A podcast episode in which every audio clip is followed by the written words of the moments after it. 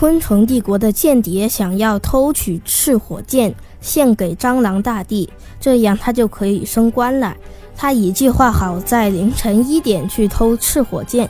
可万万没想到，上次给蜘蛛女帝设计巨型投石机的螳螂王帝，被蜘蛛女帝叫来设计重型武器的军事设计师。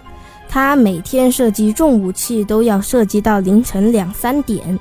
间谍偷取赤火箭的时候，刚好被螳螂王帝撞了个正着。螳螂王帝叫来了守卫，间谍很快就逃跑了。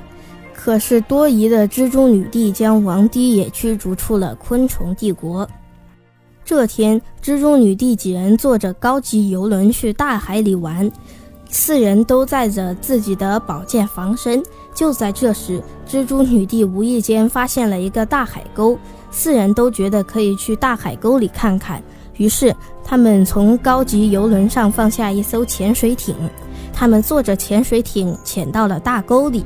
潜水艇没有灯，所以他们一直没有发现，就在大海沟的底部，此时正有一双绿色的眼睛在看着他们。他们潜到了大海沟的底部，并没有发现什么，正打算浮上水面回到高级游轮上时，忽然发出了警报：“警告！警告！潜水艇受到强力攻击，请立刻穿上潜水服逃生。”潜水艇里闪起了红灯，四人慌忙穿上潜水衣浮上水面。只听见海沟里传来一声爆炸，蜘蛛女帝找来了她很久以前认识的奇虾大帝。奇虾大帝派了一百多只奇虾跟从蜘蛛女帝几人来到了大海沟里。他们终于看清楚了攻击潜水艇的生物是什么，原来是一只身高五十多米的巨型章鱼。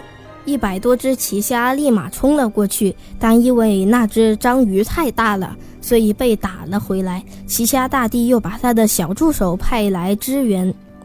这名小助手的名字叫奇虾奥罗，他身长三米，上来就使用了他的大招双前冲锋，直接把那只巨型章鱼撞在了地上。